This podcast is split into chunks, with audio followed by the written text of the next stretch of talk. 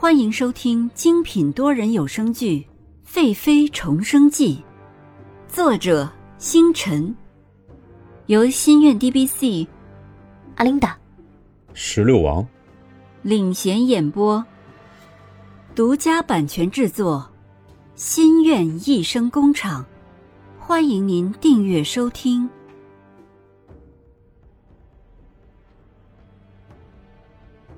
第五十七集。中计。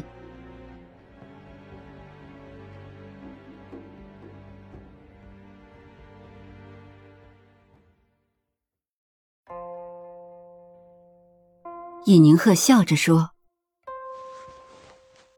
哟，妹妹怎么了？不舒服吗？怎么眼前的糕点都没动呢？连皇上都说好吃呢。妹妹，快尝尝。”看是不是也合你的口味呀？洛宣城听见尹宁鹤这么一说，也转过头来看向蓝静怡。蓝静怡本就不想吃，这下尹宁鹤又抛出这样的话，皇上还看着自己，如何是好？对了，碧儿不是说与大麦茶一起饮用可以解毒吗？自己害怕是吗？于是说道：“皇上，臣妾看着糕点很是好吃。”本是想吃的，只是刚刚臣妾吃的有些油腻，现下有些反胃了。不如臣妾让思琪给臣妾上一壶大麦茶，清清肠胃，再品尝姐姐的糕点，如何？说完，蓝静怡看向尹宁鹤，这是尹宁鹤知道蓝静怡的目的，显然他已经中计了，于是故装诧异的看向蓝静怡。蓝静怡当然没有放过尹宁鹤的这个表情。心下终于放心了，看样子真是如此。尹宁鹤的计划泡汤了，心里一下子愉快了起来。尝了糕点，敷衍的说了几句“好吃”，众人又开始继续喝酒看舞，一片和平之气。这场中秋家宴，众人看到了尹贵妃的美貌，吃了上好的点心，都很是欢乐。第二日，京城中就传言尹家女儿倾国倾城，是皇宫中最绝美脱俗的女子。尹贵妃贤良淑德，与皇上恩爱无比。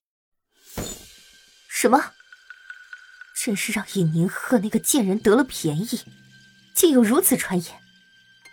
男人果真都是色胚。淑华殿中，蓝静怡听到这样的传言，简直气得肺都要炸了。他拿起一个镶金琉璃金花杯，向地上狠狠的摔了下去，一个上好的杯子就碎在了地上。书画店的丫鬟不禁倒吸了一口气，这个杯子如果能给自己，可以不用愁十年。就这么被蓝静怡给摔了。思琪看蓝静怡摔完，怒火还是没有消去，赶紧对佩玉使了个眼色。佩玉上去收拾了碎片。思琪走上前说：“娘娘消消气，伤坏了身子就不好了。”思琪扶着蓝静怡坐在了圆桌前的凳子上。佩玉这时候走进来，用碧绿的玉碗端上来蜂蜜龟苓膏，说：“娘娘消消气，奴婢把蜂蜜龟苓膏端上来了，娘娘用了败败火。”思琪从托盘上把蜂蜜龟苓膏拿起，送到了蓝静怡的眼前。蓝静怡自从入秋之后，自己总是莫名的发火，于是太医给她配了龟苓膏服用。蓝静怡用惯了，心想：尹宁河，你这胎在你的肚子里已经够长了。他突然想起一件事，调转眉眼对思琪说。那件事现在办的怎么样了？有没有什么消息了？思琪不曾想蓝静怡会突然一问，说：“啊，回娘娘，那件事情时隔很远，贸然查起，到现在还没有什么头绪。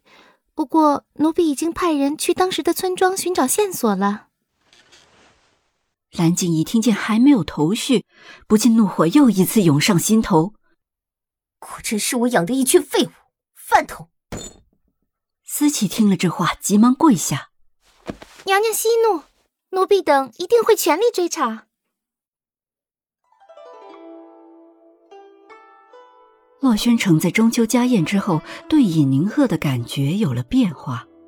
这个女人不错，既然是自己的妃子，为什么自己总是对她有芥蒂？哦，不对，不是自己对他有芥蒂，是尹宁鹤看到了自己，就像见到了仇人一样，那样无视的眼神，很是让他不舒服。原本自己是很厌恶他，厌恶他对自己的爱意，厌恶他尹家对皇权的掌控。自从尹家退隐，洛宣城其实也知道尹宁鹤留有兵符，他不过想护住尹家，护住他在宫中平安而已。既然一切都这么安定，为什么自己不能让自己随心？想着，洛宣城已经走到了舒心殿的殿口，他并没有让黄公公通报，自己静静的走了进去。只见尹宁鹤一袭淡蓝的宽松长衣，绣着黛色的芙蓉，外面罩着的透明纱衣绣着一朵素白镶金线的芙蓉。他还是站在桂花树下，望着天上的月亮。尹宁鹤中秋宴之后就收到了哥哥的家书，现在全家已经安全转移。虽然尹宁鹤知道现在尹家是安全了。唉但是中秋团圆的日子，自己与这世上最亲的人已经相隔万里，甚至不在一个国度里了。也因为怀孕，情绪比较敏感，不禁流下泪来。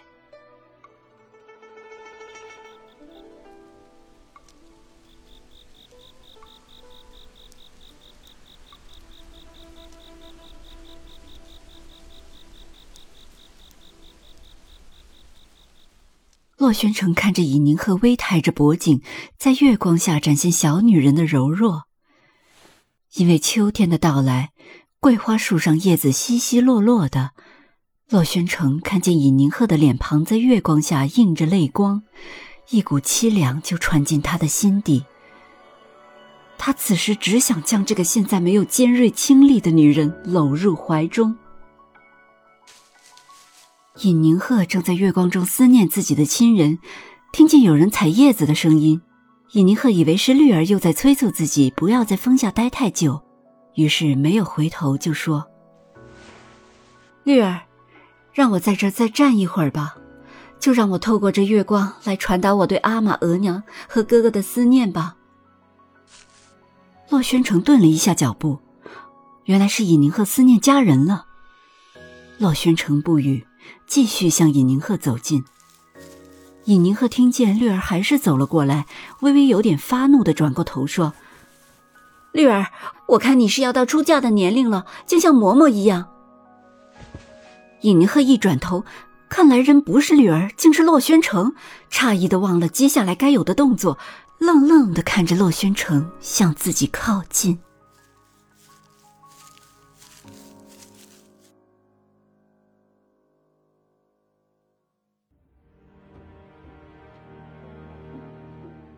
本集完毕，欢迎您点赞、打赏、订阅、好评，我们下集再见。